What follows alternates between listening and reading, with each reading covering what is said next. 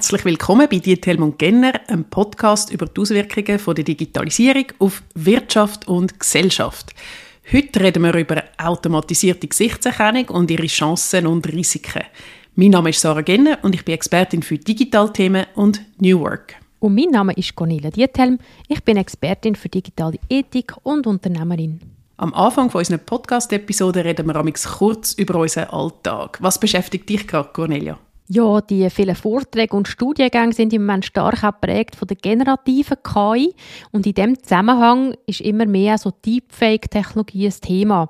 Das heißt, man hat dann Videos oder auch äh, Bilder, wo man mit Personen verknüpft, wo das nicht wissen, wo vielleicht nicht zu ihrem Vorteil sind. Bekannt ist dann im Wahlkampf das Deepfake-Video vom Nationalrat Glarner, wo er über seine Kollegin von der Grünen gemacht hat. Und interessant in dem Zusammenhang ist, dass Identitätsmissbrauch ein neuer Strafbestand in der Schweiz ist. Das ist im Zusammenhang mit dem neuen Datenschutzgesetz eingeführt worden.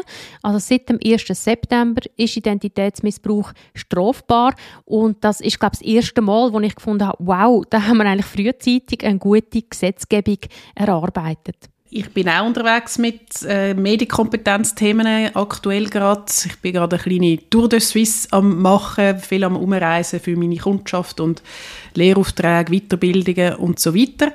Und auch da geht es um künstliche Intelligenz und wie kann man die sinnvoll einsetzen, was sind Risiken und natürlich eben auch, was sind äh, Gefahren von Falschinformationen, wie kann man das erkennen und so weiter. Da sind wir mit ähnlichen Themen unterwegs und heute reden wir aber über das Thema Gesichtserkennung. Das ist ein Thema, wo es eigentlich schon länger gibt, oder? Wir haben äh, da auch schon Science-Fiction-Vorstellungen in grauer Vorzeit. Ich habe mal einen James Bond-Film gesehen, das ist sicher schon fast etwa 20 Jahre her, wo dann da der Bösewicht eigentlich ähm, erkannt worden ist über so ein Gerät, das fast ausgesehen hat wie ein Smartphone, obwohl es die damals gar nicht gegeben hat, wo dann eine Kamera hat, wo das Gesicht von jemandem gescannt hat und dann hat man gerade den Namen und alle Informationen über die Person drauf gesehen. Und ich habe gedacht, wow, das ist jetzt natürlich James Bond, vielleicht gibt es das irgendwann in Zukunft und heute gibt es tatsächlich Technologien, die das ermöglichen, was einerseits technisch faszinierend ist, aber eben auch ziemlich beängstigend, oder? Ja, total. Das erinnert nämlich auch an so eine Kamera. Ich glaube, es ist so zum die Iris erkennen in Afghanistan. Das haben die amerikanische Soldaten eingesetzt, um zu entscheiden, welche Personen haben jetzt Anrecht auf gewisse Hilfe. Und die Kameras sind dann tatsächlich, wo man sich so schnell müssen zurückziehen, sind die übrig geblieben. Und dann hat man auch gesagt, ui, haben jetzt die Taliban Zugriff auf die Kameras, können sie sie bedienen? Weil das ist natürlich auch ein Todesurteil. Also das ist sehr gefährlich, wenn man dann dort über so eine Kamera sieht, wo haben die Leute geschafft, mit welchen Personen sind sie verbunden. Und das ist vielleicht auch mit dem Thema. Man muss sich natürlich immer auch den möglichen Missbrauch von so Technologien überlegen. Und der ist da natürlich wahnsinnig groß. Ja, es ist wie immer bei gerade so Themen, die in Privatsphäre hineingehen oder rund eben auch um Sicherheitsthemen, ist es immer ein Abwägen zwischen Freiheit und Sicherheit. Oder können uns die Technologien dabei helfen, freier zu sein, weil wir zum Beispiel Bösewichte und Terroristinnen, Terroristen oder Leute mit bösen Absichten, die schon vorbestraft sind und so weiter, kann eine Art aus dem Verkehr ziehen. Das ist ja häufig die Hoffnung eben auch von autoritären Regimen, aber inzwischen auch in Demokratien Demokratie greift man natürlich auf das zurück, weil man möchte die freiheitlichen Gesellschaften auch bewahren. Auch Diskussionen rund um Sicherheitskameras schon lange. Und auf der anderen Seite halt eben, wie weit kann man in die Privatsphäre eingreifen, wo grenzt es an Massenüberwachung, wo landet nachher die Daten, wer hat Zugriff auf die? Und was sind das für Leute, mit welchen Absichten, wo die dann wieder könnten missbrauchen und eben gegen die Freiheit von Menschen einsetzen. Ich glaube auch, dass die Sicherheit ein starker Treiber ist, dass man wie das Gefühl hat, es ist halt etwas Einzigartiges, man kann eine Person direkt identifizieren. Darum ist es wahrscheinlich auch eher im staatlichen Bereich, dass es am Anfang eingesetzt worden ist und vielleicht im privaten Bereich ist es weniger negativ aufgefallen. Aber da muss man sich natürlich auch beim Thema Sicherheit im öffentlichen Raum bewusst sein, was ist denn da die Folge davon, wenn wir überall Kameras haben? Also vielleicht finden wir es dann erst recht gefährlich, weil sonst wären ja all die Kameras nicht um. Und dann natürlich ist auch immer die Befürchtung, tut man vielleicht auch das Verhalten anpassen, nimmt man vielleicht an einer Demo nicht teil, weil man Angst hat, dass das nachher vielleicht ja, irgendwann einmal um die Ohren geschlagen wird. Und wir können auch nie ausschliessen, dass so Daten halt wirklich auch gehackt werden, dass sie entwendet werden. Und darum finde ich schon auch, dass wir bei solchen Themen, wenn es um biometrische Daten geht, sehr, sehr vorsichtig sein müssen. Ja, es ist halt immer so, dass genau die Einschätzung, wann braucht es mehr Sicherheit oder wann Freiheit, die unterscheidet sich ziemlich stark. Man sieht dort auch so ein bisschen politische Linien, die sich unterscheiden oder? Tendenziell Leute, die einen starken Fokus auf Sicherheitspolitik legen, die möchten auch verständlicherweise Technologien einsetzen, die eben helfen, die Leute, die man sucht, irgendwie können identifizieren, bevor irgendetwas Schlimmes passiert und Menschen müssen sterben und auf der anderen Seite sieht man, dass Leute, die eben viel mehr so auf der bürgerrechtlichen Perspektive sind, die die Privatsphäre hochhalten, die vielleicht auch noch Erinnerungen haben an so Fischeskandal, wo jetzt ja in der Schweiz eine grosse Sache war, Ende vom Kalten Krieg, wo aufgeflogen ist, wie viele persönliche Daten da gesammelt worden sind vor der Gründung für die staatliche Sicherheit, aber unter dem Strich dann auch äh, Leute verunmöglicht hat, gewisse Jobs auszuüben, einfach weil sie dort äh, Sachen in diesen Akten drin hatten, die teilweise kreuzfalsch sind. Das ist natürlich dann auch äh, Tragödien, oder? Und das ist wahnsinnig schwierig in einer Demokratie herauszufinden, wie kann man die Tools so einsetzen, dass sie unsere freiheitliche Gesellschaft unterstützen, dass wir unsere Freiheiten behalten können, nicht Angst haben vor Leuten, die eben auch wollen, unsere Freiheiten einschränken. Durch das, dass sie zum Beispiel Terrorakt verüben, weil sie finden, wir haben eine dekadente westliche Gesellschaft und da muss man irgendwie etwas unternehmen und Dort bin ich durchaus auch dafür, dass man Überwachungsmaßnahmen gezielt kann einsetzen kann. Aber auf der anderen Seite, wenn es dann eben in die Massenüberwachung hineingeht und, und wirklich öffentliche Gesichtserkennung im öffentlichen Raum zum Normalfall wird, dann habe ich auch nicht das Gefühl, dass ich wirklich in einer freiheitlichen Gesellschaft lebe. Ja, die Verhältnismäßigkeit müssen wir wie können überprüfen und ich glaube, das ist ein, ein Grundproblem, oder, dass alles, was mit Sicherheit angeht, dass wir da keinen Zugriff haben, dass zum Teil das Parlament nicht genau weiß, ja, wie viel bringt sie jetzt mehr. Das finde ich eine generelle Schwierigkeit, wenn es um Sicherheit geht, dass wir wie uns da keine Meinung können bilden, sondern wir müssen einfach darauf vertrauen, dass jemand anderes sagt, das braucht es und dann haben wir ein paar Kriminelle weniger. Das äh, Thema Gesichtserkennung ist auch gerade in den USA ein riesiges Thema, weil man natürlich auch, wenn es mit künstlicher Intelligenz ausgerüstet ist, dass man dort natürlich auch merkt, dass es systematisch bei People of Color nicht funktioniert. Also die Systeme sind meistens mit Daten von Personen aus dem Norden, mit einer weißen Hautfarbe, sind meistens Männer trainiert worden. Das heißt, ganz viele Menschen werden da falsch erkannt und das ist dann sehr unangenehm, wenn man eigentlich permanent im öffentlichen Raum als potenzielle Terroristin Terroristin identifiziert wird, sich wieder muss äh, ausweisen Nicht nur in den USA, sondern auch in Großbritannien gibt es auch ein NGO, das wirklich für das auch kämpft, dass man nicht einfach die Minderheiten so ein bisschen unter Generalverdacht stellt. Weil eben die Trefferquote ist zum Teil äh, sehr schlecht, also dass dann vielleicht die 80% oder 75% ist. Das heißt, es sind sehr viele Menschen, die sich immer wieder erklären müssen, die vielleicht sonst schon immer wieder Nachteile erleben aufgrund von ihrer Hautfarbe. Und das ist auch ein Grund, warum also zum Beispiel auch beim AI-Act der EU, der wird jetzt wahrscheinlich im nächsten Frühling dann verabschiedet, ist im Moment noch so ein bisschen am bereinigt zu werden. Auch dort ist zum Beispiel die Echtzeitüberwachung im öffentlichen Raum ein grosses Thema. Stand heute würde man das eher auch verbieten wollen. Aber es gibt so Hintertürchen, so dass man im Moment nicht ganz sicher ist, ist es denn ein Verbot oder ist es einfach ein Schweizer Käse mit lauter Löchern? Ja, ich habe mich ja selber mal mit engagiert in der Kampagne Reclaim Your Face, die eigentlich so ein eine europäische Bürgerinitiative war, die ein Verbot von biometrischer Massenüberwachung gefordert hat, wo man gesagt hat, man möchte eigentlich ein Verbot erreichen von automatisierter Gesichtserkennung im öffentlichen Raum. Das sind so Forderungen, oder, zum dann auch nicht gerade chinesische Verhältnisse herstellen. China steht ja immer und schon seit vielen Jahren in der Kritik, dass sie eigentlich als autoritärer Staat Technologien verwenden, um ihre Bürger Bürgerinnen überwachen. Das Gesichtserkennung dort längstens ein Tool ist, wo sie machen. Teilweise haben sie auch schon so ähm, Software, wo Menschen an Bewegungen erkennen, rein an Bewegungen. Also selbst wenn man jetzt zum Beispiel eine Gesichtsmaske anhätte, das ist auch noch verrückt, oder, dass das technologisch längstens möglich ist. Das ist mir persönlich wichtig, oder, dass wir nicht zu einem China werden in dieser Hinsicht. Darum habe ich mich auch engagiert gehabt, dass man das Verbot könnte erreichen. Ich weiß aber auch, dass es ein bisschen illusorisch ist, dass wenn man das verbietet, dass das meistens eben nur dann im öffentlichen Raum ist und wenn es um Private geht, die haben ja auch Möglichkeiten, auf ihrem Raum Kameras aufzustellen, wo dann durchaus auch Gesichtserkennungssoftware koppelt mit künstlichen Intelligenztools eigentlich auch Leute könnte automatisch identifizierbar machen. Und dort ist dann auch das wieder ein Schweizer Käse oder mit vielen Löchern. Dann hat man zwar Städte, wo, wie San Francisco, wo das schon ganz lange eingeführt haben, aber am Schluss muss man sagen, ja, öffentlicher Raum ist das eine, aber privater Raum ist das andere und dort wäre es ja immer noch möglich. Ja, und ich glaube, was man auch nicht vergessen ist halt wirklich die Datensicherheit. Also wir haben das auch zunehmend als Herausforderung, die Cybersecurity. Also es gibt Kriminelle, die natürlich ganz gezielt Daten absaugen und zwar nicht nur im Internet, sondern wo vielleicht eben auch ein System hacken von einem Unternehmen, von einer Behörde. Das heißt, die Frage ist immer, wie sicher sind die Daten überhaupt aufgehoben? Und da gibt es auch ganze Staaten, die mit dem Geld machen, dass sie so äh, Daten quasi abgraben und verkaufen oder missbrauchen.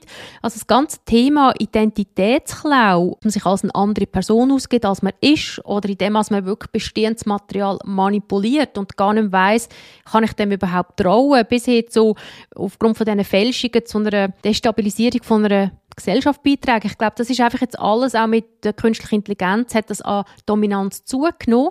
Und darum haben wir vielleicht früher mal gemeint, ja, mit dem sind wir der sicherer, wenn man so Gesichtserkennung hat oder biometrische Daten.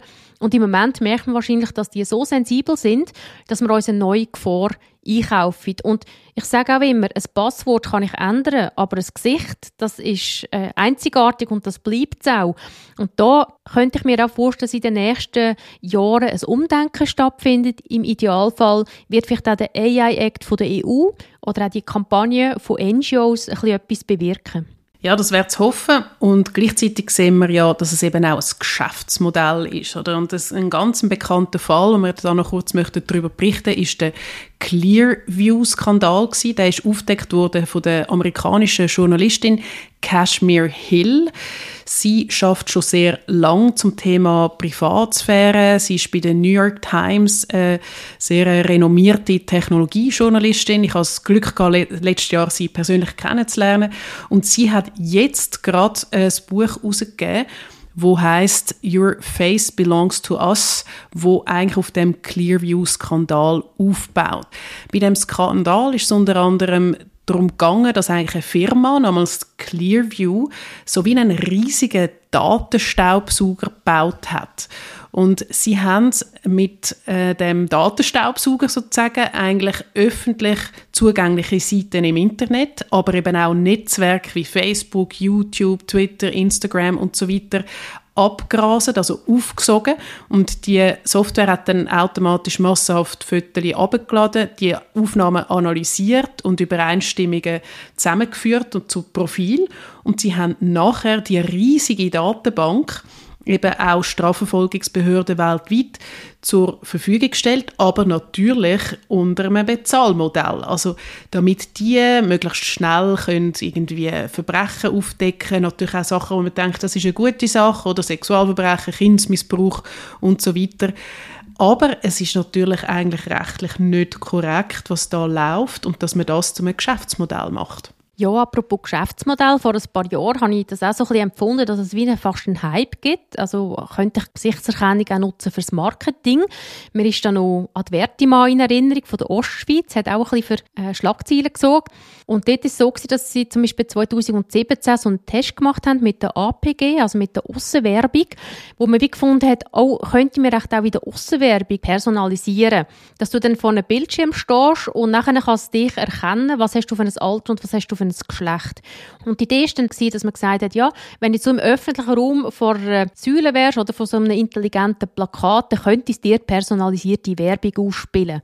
Und lustigerweise ist jetzt gerade vor ein paar Wochen wieder ein Artikel gekommen über diese Software. Sie nennt sich jetzt aber eben nicht mehr Gesichtserkennung, sondern es heisst jetzt irgendwie Sensorentechnologie.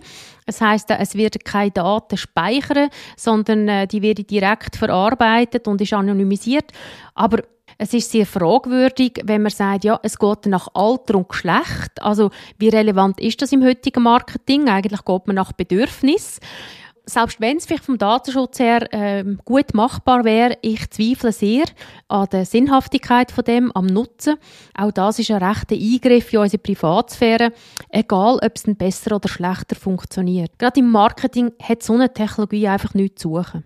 Ja, die ist natürlich schon lange im Gespräch, genau die äh, Form von Personalisierung in der Aussenwerbung. Ich bin dem schon sehr oft begegnet. Wir haben das auch als Thema aufgegriffen in unserer Ausstellung zum Thema Privatsphäre damals. Wir haben das Bild vom Piccadilly Circus in London, oder, wo so ein ganz eine ikonische ähm, Stätte ist für Aussenwerbung, oder, wo früher da die berühmten Plakate gehangen sind und inzwischen sind das natürlich alles Screens, oder, wo eben auch versuchen reagieren auf die ganze Kundschaft, die da durchläuft und dann eben auch versucht, das personalisieren, so wie das natürlich Online-Werbung schon lang macht. Darum weiß ich jetzt auch nicht, ob das so der größere Skandal ist, wie das, was alles mit der Online-Werbung natürlich passiert, wo man all die sogenannten soziodemografischen Daten oder von Geschlecht und Alter natürlich nutzt, um eben an Zielgruppen anzukommen. Ich glaube, das sind einfach Versuche, um das eben in der Außenwerbung auch implementieren. Da gibt es auch noch invasivere Formen zum Werbung versuchen personalisieren. Das ist immer ein Treiber oder von auch Technologie und sagen wir eine gewisse Überwachung. Da gibt es ja sogar die ganzen Themen rund ums Thema Überwachungskapitalismus, wo von der Ökonomin Shoshana Zuboff ähm, pusht wird, wo sagt, das ist eigentlich ein Treiber, oder, dass wir vor allem die Werbeindustrie unsere Verhaltensdaten möchte haben und monetarisieren, damit sie eigentlich uns besser können personalisierte Werbung bringen Und dort gibt es dann eine Art wie eine unheilige Allianz mit der Sicherheitsindustrie, wo an die Daten möchte ankommen, um uns schützen vor Terroranschlägen. Man versteht wie beides, aber dort braucht es auch wirklich ein Sensorium und man muss die Leute ein bisschen sensibilisieren auf diese Themen. Gerade Gesichtserkennung ist für mich ein gutes Beispiel, wo ich denke, man lässt sich ein bisschen von der Technologie treiben, man hat den Druck, ich muss jetzt auch etwas mit dem machen, aber wo man sehr häufig das Gefühl hat, ja, es ist wahrscheinlich unverhältnismäßig, es bringt auch viel zu wenig. Also stell dir mal vor, an einem Ort, wo so viele Leute durchlaufen, sollten die Werbung irgendwie im Sekundentakt ändern. Also es ist irgendwie auch nicht ganz nachvollziehbar. Ich habe wirklich das Gefühl, dass man dann da sich wieder ein von den Bedürfnissen leiten und nicht einfach sagen, wir möchten etwas personalisiert, wie es online auch personalisiert ist kommerziell gibt es da wenig Möglichkeiten. Das ist vielleicht eher im klassischen Sicherheitsbereich, eben wie mit einem Gebäudezugang oder wenn es technologisch gut gemacht ist, das Handy entsperren. Das sind vielleicht eher so die unspektakulären Anwendungen, die wirklich Nutzen schaffen. Ja, für mich ist auch das Allernützlichste ist eigentlich in meiner Flut von Fotos, die ich auf meinem Handy habe, was äh, weit über 10'000 Bilder sind oder wo mir dann kann Fotos von Menschen wieder zusammenstellen, die da drauf sind oder über die Jahre. Und das finde ich etwas sehr Lässiges, wie man dann die Leute wieder kann finden auf einem eigenen Telefon. Apple tut ja bei ihren Rechtsbestimmungen angeben, dass wenn man Gesichtserkennung braucht, um das Telefon zu entsperren, dass das wirklich nur lokal gespeichert ist, dass das auch nicht in die iCloud geht. Also das sind die Gesichtsdaten, die man dort hergibt, um nicht immer den Code eintippen, die sind wirklich eigentlich sicher und da bin ich froh. Ich weiß nicht genau, wie es bei anderen Anbietern ist und ihren Handys, aber das ist doch auch wirklich eine der nützlichsten täglichen Anwendungen, die wir immer wieder brauchen können. Und es gibt auch natürlich noch Anwendungen eben von ähm, Behinderten mit ähm, Barrierefreiheit, wo es da Möglichkeiten gibt von Gebäudezugängen und so weiter. Es ist ja auch gut, wenn man die Technologien nutzt fürs Positive und dass man schaut, wie wir als Gesellschaft das irgendwie können auch rechtlich regulieren.